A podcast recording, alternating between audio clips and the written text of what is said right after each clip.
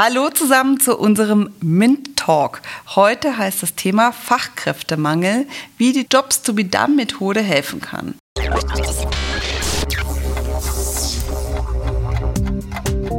Willkommen bei Innovate and Upgrade. Mein Name ist Peter Rochel und hier geht es um Tools, Methoden und Praxis der strategischen Unternehmensentwicklung. Es geht um Business Model Design, Jobs to be done, Purpose und Progress, Exploration, Exploitation, Innovation und Transformation, weil all das untrennbar miteinander verwoben ist und die Zukunft von Unternehmen bestimmt, auch in deinem Unternehmen. Schön, dass du dabei bist. Ja, die Stimme, die du gerade gehört hast im Teaser, das ist die Stimme von Julia Immich und Mint Talk ist auch kein neues Format bei Innovate and Upgrade, sondern ein ganz eigener Podcast, den Julia für die Personalberatung Mint Solutions produziert.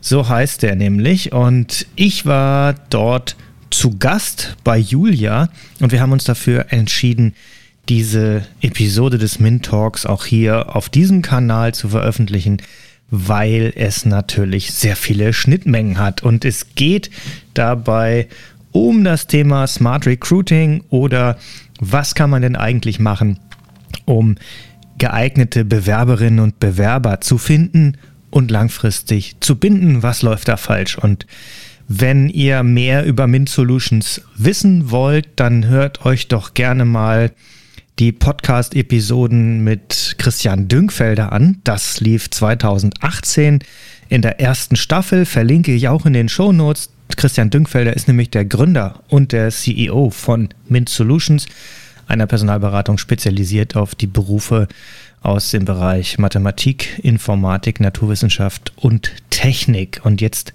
gebe ich das Wort an Julia. Und ich habe heute einen ganz, ganz hervorragenden ähm, Experten mit dabei, und zwar den Peter Roche von Oberwasser Consulting. Hallo, lieber Peter. Hallo, Julia. Und äh, vorweg schon mal, wir haben hier einen Podcast-Profi mit einem Werk. Du kannst gleich mal ein bisschen was erzählen, wo man dich so findet, wo auch dein Podcast ist. Aber deswegen freue ich mich umso mehr, dass wir uns heute unterhalten.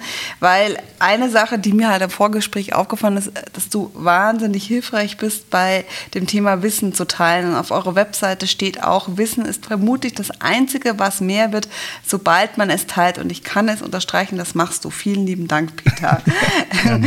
Und ähm, bevor ich jetzt noch tiefer hier einsteige, wir nähern uns dann einfach auch im Laufe des Gesprächs an diesen äh, wahnsinnigen Titel, der vielleicht noch vielen nichts sagt, ähm, möchte ich gerne, dass du dich kurz vorstellst und kannst auch gerne auch erzählen, was kurz zu eurem Podcast, dass wir hier auch gleich mal schon mal den Link haben. Peter, wer bist du und was machst du? Genau, mein Name Peter Rochel, das äh, hattest du ja schon gesagt. Ich bin 47 Jahre alt, lebe in Köln, habe 15 Jahre lang im Ausland gearbeitet, habe ähm, ja, bestimmt in der ganzen Zeit, ich weiß es nicht mehr, acht oder zehn Unternehmen gegründet mit Sicherheit. Vielleicht waren es auch ein paar Wahnsinn. mehr. Ja, Unternehmen klingt so wichtig. Also das, das, waren äh, sicherlich ein paar crappy Gründungsversuche auch mit dabei, manche größer, manche kleiner. Da sind ein paar bei rausgekommen, die, auf die bin ich durchaus auch sehr stolz. Im Moment ist seit 2000 13, 14 mein mhm. Hauptgeschäft und das, worum sich bei mir alles dreht, meine ja, Boutique Management Consultancy, sagt man so ein bisschen. Ähm, das heißt eigentlich nur winzig kleines Spezialberatungsunternehmen. Und da haben wir uns auf die, oder ich mich auf die Jobs to be done Theorie äh, das ist eine Wirtschaftstheorie spezialisiert und ähm, ich befähige andere dazu, diese Theorie für sich zu nutzen, äh, zu implementieren oder wir bieten halt auch ein komplettes Servicepaket drumherum an. Also das heißt nach dem Motto, wir können das für euch machen, wir zeigen euch, wie es geht, ihr macht selber oder wir machen es zusammen. Das sind die drei Dinge, die wir da machen. Mhm. Und nebenher bin ich noch äh, ehrenamtlich engagiert im Präsidium eines deutschen Spitzensportverbands, hatten gerade die, äh, den ersten, wow. äh, den ersten Olympiateilnehmer in dieser Sportart überhaupt in Tokio, nämlich im Wellenreiten. Ach super. Und äh, habe noch ein Mandat als Aufsichtsratsvorsitzender in einem Green Tech Unternehmen, die auch gerade super stolz drauf ähm, einen Innovationsaward bekommen haben hier in der Region auch.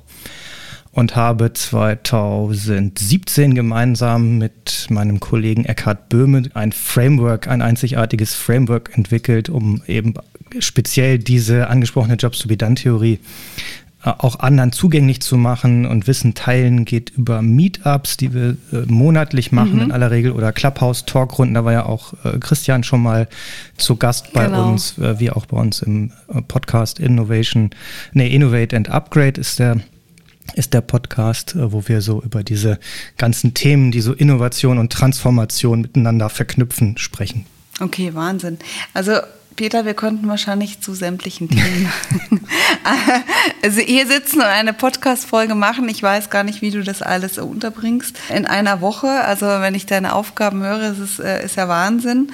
Und deswegen bin ich umso mehr dankbar, dass du auch uns hier eine Stunde schenkst und äh, mit uns Wissen teilst, damit wir aber uns nicht zu sehr verzetteln, weil ich könnte da jetzt bei ganz viel nachbohren. Gehen wir jetzt gleich mal auf unser Thema mit mehr ein. Du hast ja schon euren Podcast erwähnt. Ich werde auch in den Shownotes den Podcast, wo du auch erklärst, was unter Jobs to be done zu verstehen ist. Ich habe mir selber davor auch nochmal angehört. Mhm. Ähm, die Folge ist ja jetzt auch nicht so lang, aber die werde ich unten natürlich nochmal verlinken.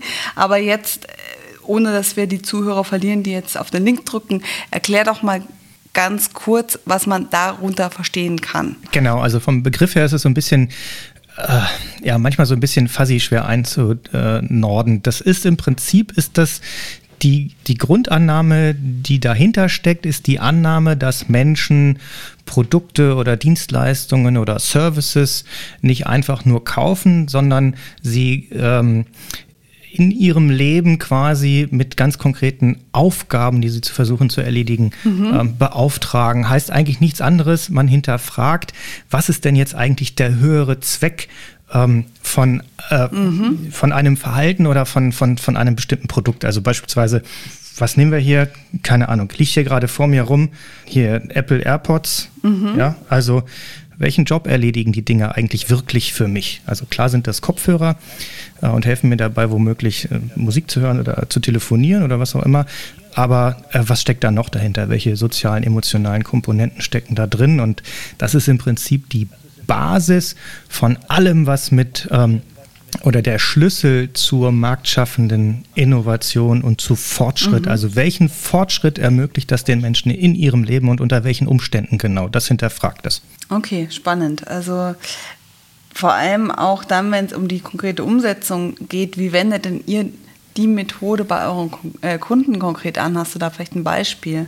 Ja, also das kommt klassisch aus dem Produktmanagement und aus dem Marketing. Da ist diese Methodik, äh, ja Methodik, also ich tue mich so ein bisschen schwer mit dem, mit dem Wort Methodik, weil eigentlich ist ja. es zunächst mal nur eine Theorie und es ja. gibt natürlich bestimmte Methoden und Frameworks, um sich dieser, diese Theorie äh, zu nutzen, um beispielsweise eben äh, bessere Produkte zu bauen, also rauszubekommen, was muss denn ein Produkt eigentlich leisten, damit es deutlich besser ist als sein Vorgänger oder als hm, mhm. äh, Marktbegleiter. Das gleiche lässt sich hervorragend einsetzen auch im Marketing, weil wir darüber sehr, sehr schnell und sehr präzise herausbekommen, was ist denn eigentlich auf dem Weg hin zu einem Kauf oder einer Beauftragung höchst relevant und zu welchem Zeitpunkt äh, genau? Also was ist relevant beispielsweise, wenn erstmal nur äh, um Aufmerksamkeit zu erzeugen und auf ein bestimmtes Produkt zu lenken? Was ist relevant, wenn es darum geht, äh, Kriterien äh, zu sammeln, um abzuschätzen, ähm, ist das was für mich oder ist das nicht? Und was ist relevant, wenn es dann um eine Entscheidung auch geht? Und was ist hinten raus relevant, wenn schon gekauft wurde, um in Kontakt zu bleiben? Da ist es ähm, sehr ähm, sehr gerne und äh, viel eingesetzt. Mhm. Und ähm, genau, und genauso ein anderer Part, da kommen wir sicherlich gleich hin, ist natürlich, äh, das ist das, was, was, das ist der bekannte sichtbare Teil, wo Jobs to be done eingesetzt wird, wo es aber auch ebenfalls hochgradig spannend ist ist eigentlich auch der ganze Part nach innen gerichtet, in die Unternehmen ja. rein, wenn es sich auf Arbeitsplätze bezieht oder eben ja. ja äh, Unternehmenskultur zum Beispiel und solche mhm. Themen. Ja, das finde ich ja total spannend, weil ähm, aus dem Marketing find, ist es für mich auch noch greifbar, aber es liegt wahrscheinlich daran, dass ich aus dem Umfeld auch komme. Mhm. Wenn ich jetzt aber die Theorie in Verbindung mit Unternehmenskultur sie ansehe, wie genau läuft es nach innen ab, was du gerade angesprochen hast? Wie kann ich es auch aufs Thema Employee Experience anwenden? Mhm.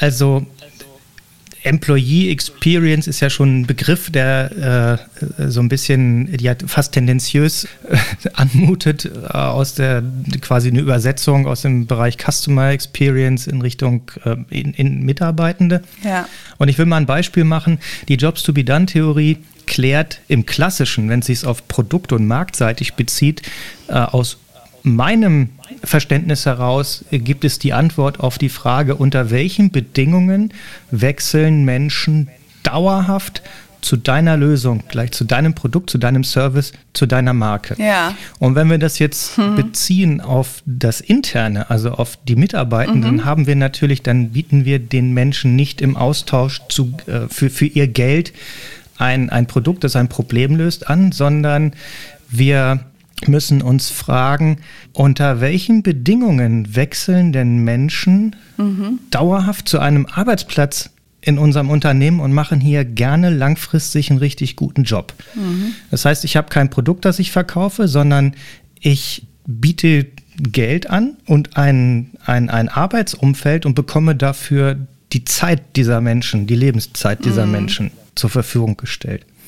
Und das ist so ein bisschen so eine Mindset-Frage erstmal, so ein bisschen ja. so, so, so, ein Shift. Und ähm, wenn wir uns angucken, wie kriegen wir denn heraus, unter welchen Umständen Menschen wechseln, also oder was, was ist ein, was sind ideale Bedingungen, was, was wollen die Leute wirklich? Ja.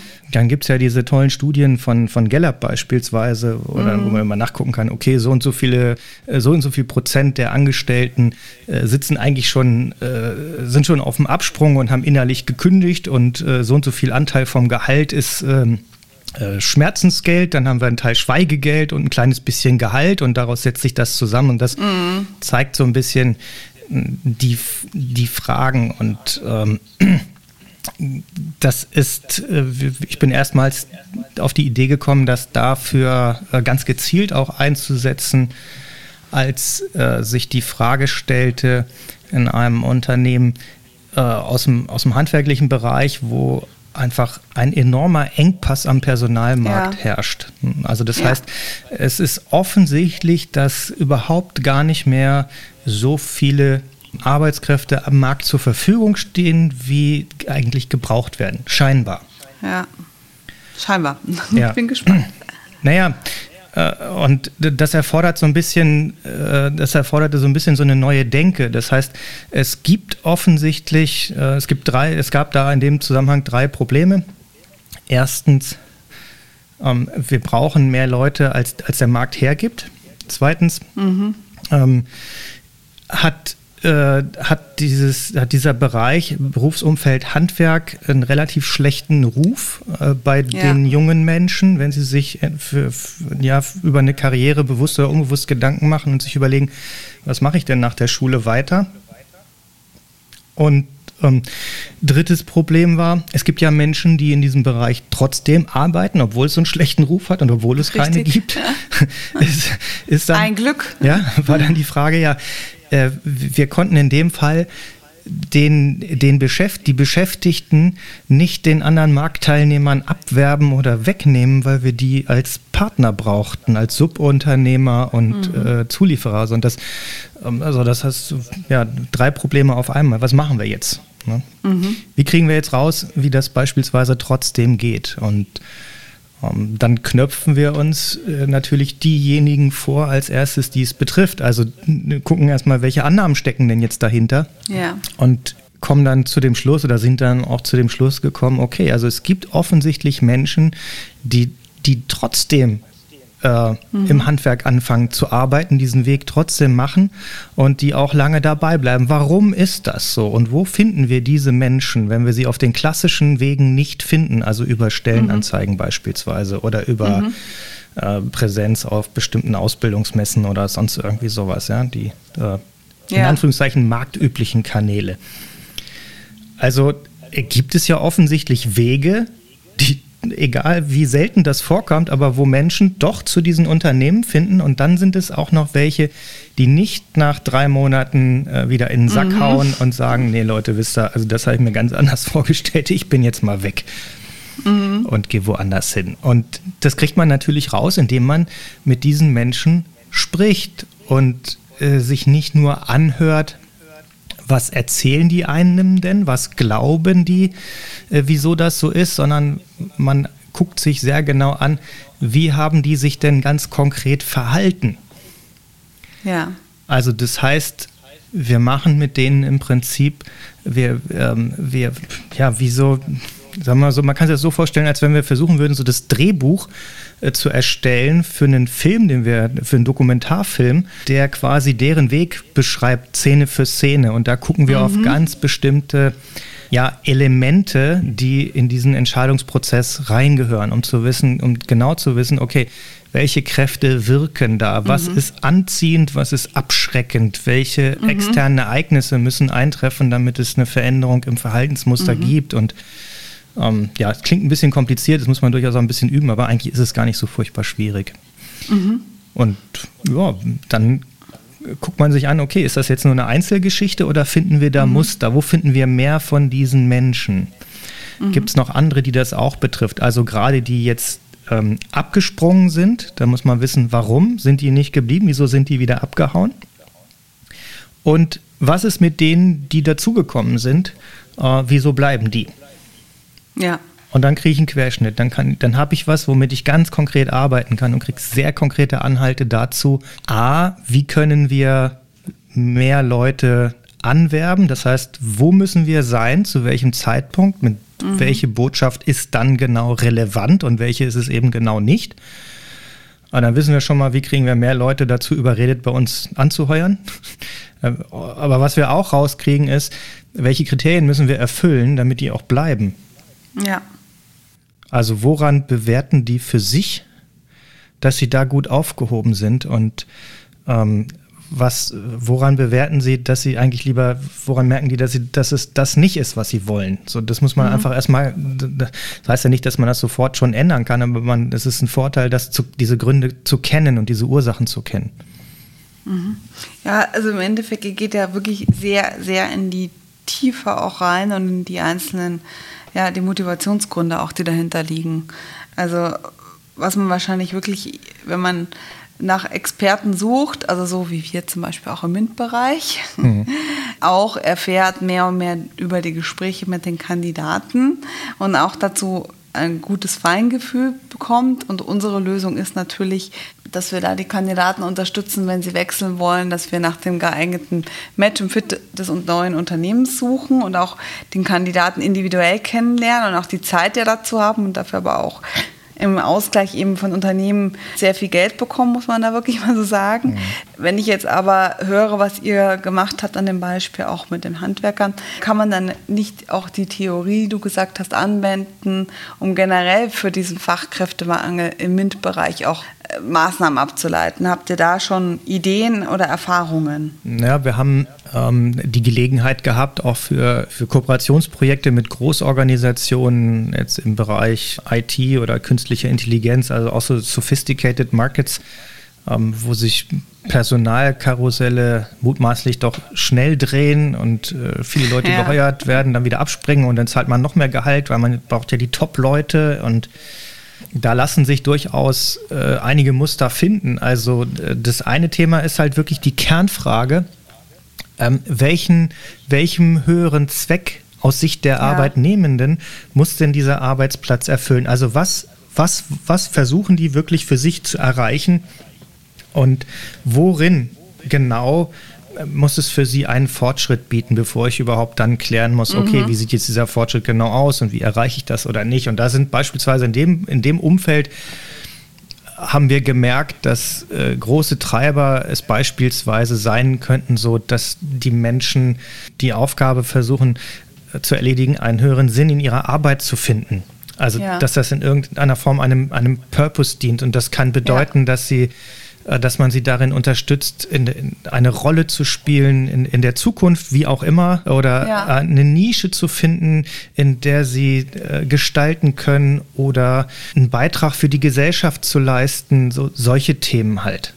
Ja. Und äh, dann gibt es äh, genau in Bezug auf dieses bei uns heißt das dann Jobcluster oder Set bezogen, ja. ganz konkrete Kräfte, die da wirken und auch messbare Outcomes, woran sie dann feststellen, dass sie bezogen auf diese, diese Kernaufgabe, diesen Kernjob für sich einen Fortschritt äh, machen, also dass sie vorankommen und dass sie das mhm. eben, also die Kriterien, woran sie messen können, ob sie das jetzt gut oder mittel oder ganz beschissen äh, nur gelöst kriegen, da wo sie das ja. eben versuchen zu machen. Ne, das kann äh, sowas sein, wenn da Faktoren drin sind, dass sie äh, nach einem bestimmten Zeitraum für sich bewerten, es hat sich nichts verändert. Also mhm. äh, ich versuche hier was zu ändern und nach zwei Jahren fällt mir das äh, schon fällt mir das dann doch wieder auf die Füße. Dann äh, entsteht Frust beispielsweise. Oder ein, ein wichtiges Kriterium, was äh, wir sehr, sehr stark beobachtet haben. In unserer Sprache heißt das dann Gewinn darstellt oder Desired Outcome, ein, ein, ein, ein messbarer ja. Fortschritt, ein, ein, woran sich ein Fortschritt bewerten ist, dass andere Menschen, und die können innerhalb oder außerhalb der Organisation stehen, wir haben das hier aber jetzt mal auf innerhalb der Organisation äh, bezogen, auch ihren Erfolg sehen können. Und das erkennen Sie beispielsweise mhm. daran, dass andere, insbesondere ja, Vorgesetzte, beispielsweise Feedback geben oder dass ihre mhm. Arbeit irgendwo sichtbar präsentiert werden mhm. kann, wo andere das auch referenzieren oder solche Dinge beispielsweise. Ja. Ja. Na, und dann, wenn man das dann mal gesehen hat, dann, also, oh, wie einfach, ja. Also, das ist ja eigentlich ganz klar. Und dann guckt man in die eigene Organisation und stellt fest, oh, wir haben überhaupt gar keine Mechanismen, Richtig, die das befördern. Aber ja. dann hat man eine Stellschraube, woran man arbeiten kann. Und dann kann man beispielsweise kommen dann solche Dinge, dass Personalgespräche anders gestaltet werden. Plötzlich kriegt man eine Methodik und eine Sprache für eine andere Art von, von, von Mitarbeitergesprächen, äh, wo man anonymisiert natürlich, aber Daten auch generieren und erzeugen kann, mit denen sich richtig gut arbeiten lässt langfristig, um beispielsweise, und das kann man dann kaum noch verhindern, wenn man damit arbeitet, wo sich plötzlich eine Unternehmenskultur anpasst und sich entwickelt, die ähm, ja, ein, ein, ein, ein Klima, ein Spirit fördert, der förderlich ist für das, was ein Unternehmen ja eigentlich äh, machen muss, um, um Einnahmen zu erzeugen, nämlich Wert für Kunden zu schaffen. Also schafft ja. quasi die Voraussetzung, wie so das, das, das Schmiermittel, das Getriebeöl quasi.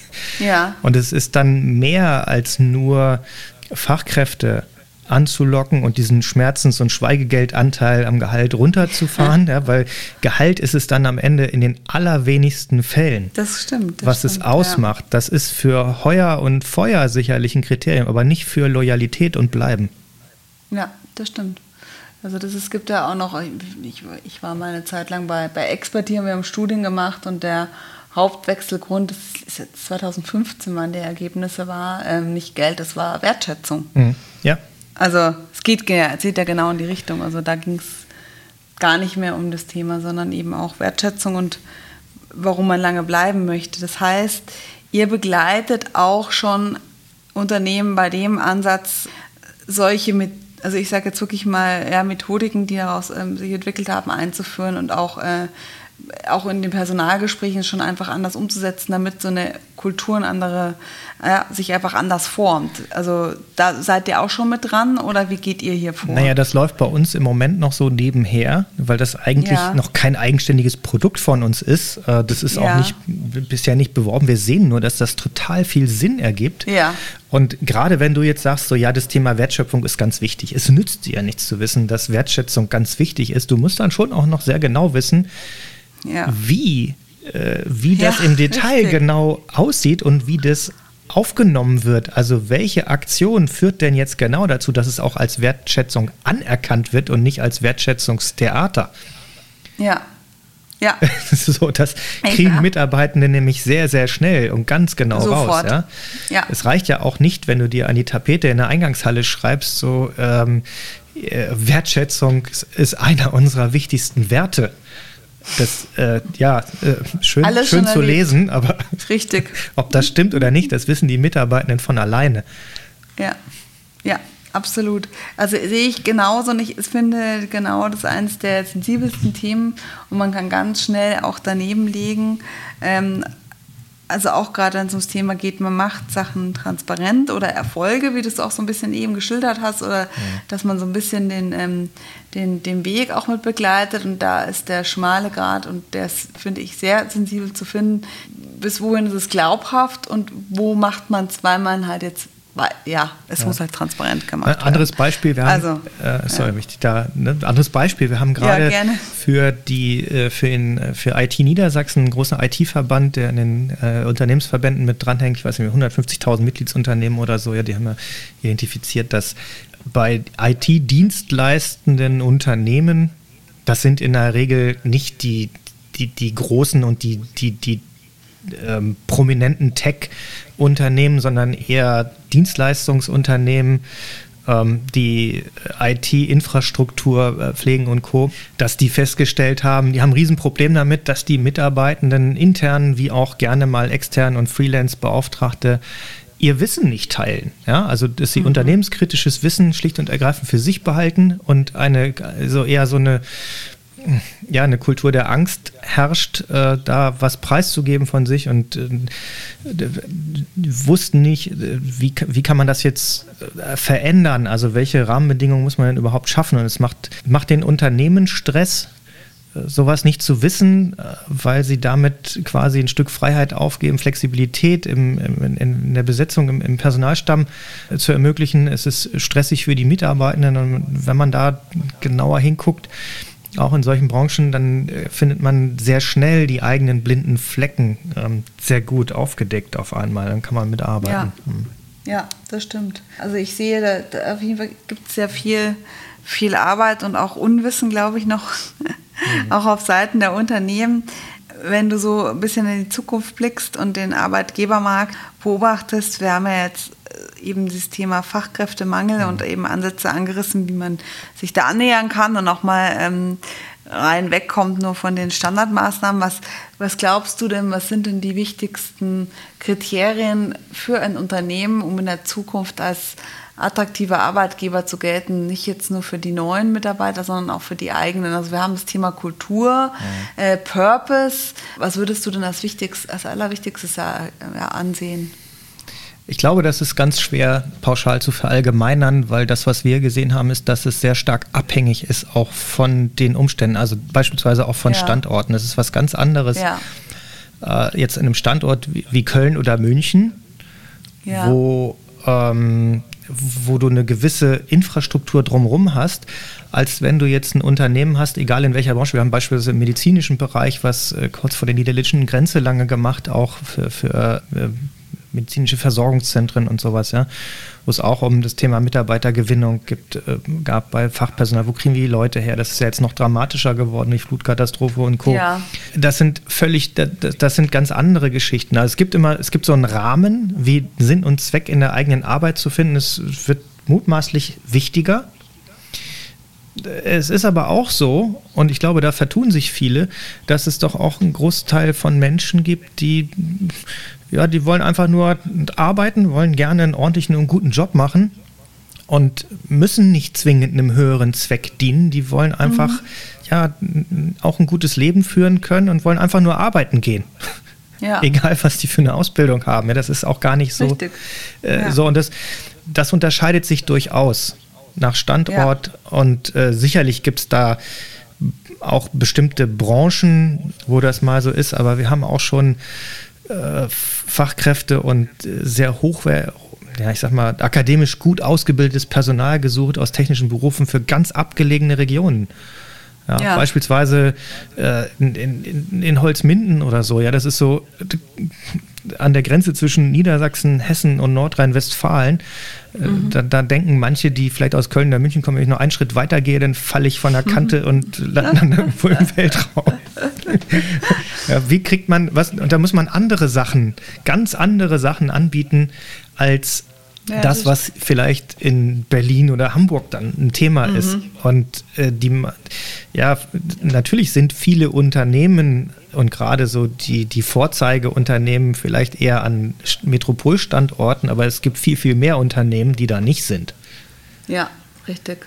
Und das, das, Gute ist aber auch, da hat sich ja jetzt auch durch Corona und Homeoffice ja auch wieder ja. Ähm, viel mehr nochmal getan. Also eine Öffnung auch, glaube ich, seitens Arbeitgeber, die einfach gesagt haben, okay, jetzt schauen, wie ich bin gespannt, wie sich es in Zukunft hält, aber zumindest so Hybridmodelle sind machbar und auch kommt wahrscheinlich auch wieder auf die Unternehmenskultur an, wie sich das in Zukunft weiterentwickelt. Aber ich glaube, da ist zumindest mehr Offenheit und Flexibilität auch da, mhm. auch an äh, Struktur, ja, ein bisschen strukturschwächeren Standorten. Ja, und das ist auch total divers. Also das, ähm, was, ja. was wir so erlebt haben, es gibt Menschen, die sagen, ah, endlich, und es gibt andere, ja. um Gottes Willen. Also hoffentlich ist das bald zu Ende. Ich, ja. will, ich kann das auch gar nicht. Ich habe überhaupt, ne, ich habe hier und da gibt es welche, die aus dem Tech-Umfeld kommen, die ich kenne, oder aus der Startup-Szene und auch sonst was, die sagen, ey, das geht nicht, ich habe hier drei Kinder zu Hause, ich kann ja nicht vernünftig arbeiten, wie soll das gehen? Ich brauche da ja. was anderes. Oder man muss hier, ja. so, und das muss man halt verstehen. Ja. Das ist, also das finde ich auch gerade super spannend und es ist für mich unabhängig, was ich gehört habe und beobachtet habe vom Alter oder sogar auch nicht mal, ob mit oder ohne Familie. Also ich kenne auch junge Menschen, die liebend gerne wieder ins Büro gehen würden. Dann habe ich andere, also alles durchgemischt. Mhm. Da sieht man auch, wie unterschiedlich auch ähm, die Menschen gerade sind, auch je nachdem, welcher Lebensphase. Ja, und da kommen wir zu einem Thema, wie kann man jetzt so einem Fachkräftemangel beispielsweise auch begegnen? Also, ja. weil ich glaube, wenn wir da hingucken an diese Stellen, also was, was braucht es an welchem Standort beispielsweise auch oder speziell und äh, wenn es dann keine Fachkräfte gibt, äh, schon gar nicht bei mir vor der Tür oder was, ja, was können wir dann trotzdem machen, um die richtigen Leute zu finden? Die gute Nachricht dabei ist ja, glaube ich, dass alles Fachliche kann man den Menschen beibringen zur Not. Viel einfacher als, ja. als die ganzen anderen Dinge, die noch zu so einem Job und zu so einer Kultur vielleicht dazugehören, die äh, Menschen dann auch langfristig halten und liebend gerne einen guten Job machen wollen und am besten diesen guten Job auch noch an die Kindeskinder weiter vererben möchten. Ähm, und wie kommt man dann, also wo findet man Quereinsteiger, die äh, eigentlich viel besser sind als die, die man so standardmäßig auf dem Schirm hatte? Ja. Ähm, ja. Das ja, und für mich, also weißt du, das gerade die Quereinsteiger, und da beobachte ich auch, da braucht es aber auch noch sehr viel Offenheit auf Seiten der Unternehmen. Weg vom starren Denken, wie der CV auszusehen hat. Naja. Ähm, mhm. Ja, das erlebe ich oft noch. Ja. Definitiv. Also witzig, ich äh, weiß nicht, ob ihr hier die äh, Gruppe der Digital Misfits kennt. Das ist auch eine Konferenz hier in, in, in Köln und dem, äh, von dem äh, Dennis Schenkel mal initiiert. Mhm. Der hatte mir erzählt, dass er mit seinem Lebenslauf im Prinzip eigentlich auch nirgendwo richtig eine Chance hatte, weil lückenhaft und mal hier, mal da. Und äh, als er dann sich entschieden hat, er macht das auf seine Art und macht das selbst und macht sich selbstständig, und dann angefangen hat, Vorträge und auf, auf Veranstaltungen, also Vorträge zu halten oder auf Veranstaltungen aufzutreten, ja, dann sprechen ihn plötzlich die CEOs an und die Boardmembers und sagen, ah, sagen Sie mal, wo findet man denn Leute wie Sie? Ja. Ist ja unglaublich. Und dann sagt er, wollt ihr mich verarschen oder was? Ja. Mein ja. Lebenslauf fliegt doch bei der, also der fliegt doch als erster vom Stapel, vom Tisch. Personalabteilung. genau, liegt am Aufmerksamkeitsstapel. Also das ist auch, was ich schon auch mitbeobachte dass das schon noch manchmal echt schwer vorbei, schwer ist, da durchzukommen. Und äh, da hilft ähm, aber auch an die, die Quereinsteiger, ist mal so ein Tipp von mir, auch sehr viel, sich ein Netzwerk aufzubauen. Weil ähm, dann, oder eben, wenn man gerne auf die Mühle geht oder zu sprechen oder sowas oder Vorträge zu halten, das ist echt auch eine gute Idee, aber auch sich zu vernetzen und so rüber mal ins Gespräch zu kommen. Ja. Und eben diese klassische Einstiegshürde, die noch ähm, einfach da ist oder auch bei Stellenausschreibungen und eine Denkweise, ähm, wo man einfach aufs Fachliche viel geht und gar nicht auf die Person dahinter. Und das, da finde ich, ist noch ein bisschen eine Verzerrung, wo man sagt, eigentlich geht es um die Person und zu erkennen, hat die das Potenzial, möglicherweise eine Fachkompetenz noch, sich schnell anzueignen. Ja, richtig. Also, und ich glaube, da werden wir mehr hingucken müssen. Im Moment, das ist meine ja. Einschätzung zumindest, ist es ja noch so, das ist ja was, das habe ich auch schon äh, immer mal wieder angesprochen, ist natürlich blöd jetzt äh, für Personalagenturen, die äh, natürlich ihr Geschäftsmodell auch darin äh, finden, dass sie ähm, Stellen erstmal vermitteln und ähm, oder oder äh, ja Personal natürlich vermitteln und das entsprechend äh, logischerweise fairerweise auch vergütet bekommen. Und Branchen, wo ich das erlebt habe, beispielsweise nehmen wir mal Programmierer in Online-Agenturen. Ja? ja? Werden gesucht äh, wie nix, also wie die Nadel im Heuhaufen. Und äh, man, man, man braucht eigentlich immer mehr davon. Und die paar, die da sind, die bleiben nicht lange auf ihren Stellen und dann äh, gibt man äh, Budgets aus von mehreren hunderttausend Euro teilweise, um diese Stellen regelmäßig nachzubesetzen. Das ist inzwischen eingepreist. Ja. Nur die Situation verschlimmert sich im Prinzip von Jahr zu Jahr. Und das ist immer nur so, immer nur so ein bisschen mehr, so ein bisschen mehr und so ein bisschen mehr. Und man kommt überhaupt gar nicht mehr auf die Idee, äh, sich mal, also man hat sich halt dran gewöhnt an diesen Schmerz und es ist normal. Mhm. Und man kommt dann überhaupt gar nicht mehr auf die Idee, nach anderen, also das mal zu hinterfragen und auch andere Wege zu ähm, auszutesten und strukturiert auch auszuprobieren, was könnten wir denn anders machen, um auch ein anderes Ergebnis zu bekommen. Und irgendwann wird der Punkt kommen, wo das nicht mehr geht, wo, wo das ja. einfach, also wo dieses sich immer schneller drehende äh, ja, Personalkarussell in, in konkreten Branchen irgendwann einfach mal aus der Verankerung reißt und dann geht nichts mehr. Ja. Und ja. deswegen glaube ich, braucht es neue neue Wege und neue Denkmodelle. Ja. Also das heißt ja nicht, dass, dass man es komplett umschiften muss, aber äh, mal angenommen, wir nehmen jetzt 5% von unserem jährlichen Budget für HR, für mhm oder für Recruiting oder sonst irgendwas und stecken das in neue Wege. Ist das jetzt aus unternehmerischer Sicht, was, was würde im schlimmsten Fall passieren? Was riskieren wir damit? Was könnten wir im besten Fall damit gewinnen? Und ist das unternehmerisch eine kluge oder ist es eine dumme Entscheidung, das mhm. zu machen? So, das ist ja eine relativ einfache Fragestellung. Ja, also ich unterstreiche das. Ich finde, genau das braucht es und auch in der HR um eben auch das Thema Fachkräftemangel in Zukunft noch, also ja, nicht mehr äh, in einem Mangelzustand zu lassen. Mhm. Ähm, was ich mitbekomme, ist eher das Thema halt ähm, Zeit und Ressourcen. Dafür haben wir keine Zeit. Ähm, mhm. jetzt muss schnell jemand her, auch mit Vorschlägen, wie baut auch, euch doch mal einen Nachwuchspool auf. Mhm. Wie, ist mal, wie ist es denn mal fünf Juniors gleichzeitig einzustellen und vielleicht noch drei Azubis und eine, ein, zwei Personen kümmern sich dezidiert darum. Wir haben keine Zeit. Ja, aber genau. also das ist ja, wir haben also verstehe ich nicht. Aber, aber dann, dann, schickt man die Leute, wenn man sie hat, dann schickt man sie erstmal drei Wochen lang auf irgendwelche schwachsinnigen Onboarding-Tourneen, ja. die, wo, wo sich hinterher die, die mitmachen mussten, fragen, also warum, ja. warum denn eigentlich jetzt? Was haben wir hier gerade gelernt? Richtig, also ich bin da auch, also ich bin da immer noch, äh, aber es ist nicht nur die entsetzt von den Meinungen, egal welche Größe Unternehmen, wie auch immer, der Schuh drücke, brauchen jetzt einen Experten, aber mhm. wie gesagt, man denkt da nicht, also ich, ich erlebe es auch, dass man nicht so, so schön langfristig denkt und sagt, okay, wir bauen jetzt aber jetzt mal einen Pool auf oder wir schauen mal über den Tellerrand, sondern das halt echt aus der Operat operativen her ist eher ein Schnellschuss. Aber gut. Aber wie gesagt, du hast jetzt hier schon sehr, sehr viele spannende Ansätze genannt. Ich glaube, wir konnten hier noch selber stundenlang Ideen spinnen, die ein bisschen auch gut sind. Und äh, ihr, ihr, setzt ja schon sehr viel um und helft auch. Also wir haben es ja quasi angerissen, wie euer Weg ist. Und bei euch tut sich ja auch mal was. Also ganz herzlichen Dank schon mal hier, hier von meiner Seite. Ich finde es sehr, sehr spannend. Und ich habe, wie gesagt, heute auch noch mal in ein, zwei Podcast-Folgen von dir angehört und kann es einfach auch nur wärmstens jedem empfehlen. Ich werde natürlich ähm, auch nochmal deine Webseite verlinken. Aber wo und wie können dich denn die Zuhörer am besten kontaktieren? Was ist denn dir der liebste Weg, wenn jemand sagt, okay, ich möchte unbedingt auch mit Peter Kontakt aufnehmen, das, das wäre spannend für unser Unternehmen. Wie ist denn am liebsten für dich die Kontaktaufnahme? Ich weiß, das ist ungewöhnlich äh, für Leute wie mich, aber der liebste Weg ist mir doch meistens das Telefon. Da gibt es zwei Möglichkeiten. Meine Nummer ist überall zu sehen bei uns auf der Website äh, oder über mhm. mein LinkedIn-Profil gerne auch anschreiben, aber das übersehe ich, weil da sehr viel kommt. Ähm, das ist ja. die eine Möglichkeit. Die andere, und das ist in den Podcast, in den neuesten Episoden, ist es auch immer mit verlinkt. Wir haben eine Sprachbox eingerichtet. Einfach da drauf quatschen. Rückruf kommt umgehend. Super. Klasse. Werde ich auch hier nochmal alles äh, unten in die Shownotes bringen. Ganz, ganz lieben Dank, Peter. Ich hoffe, wir hören uns bald wieder. Vielleicht nochmal zu einer weiteren Folge. Und wie gesagt, ich verlinke und hoffe, dass sich auch mehr und mehr Menschen für die Theorie Jobs to do dann interessieren und auch mehr einsteigen und vielleicht auch mal auf euch zukommen. Ja. Ganz, ganz herzlichen Dank.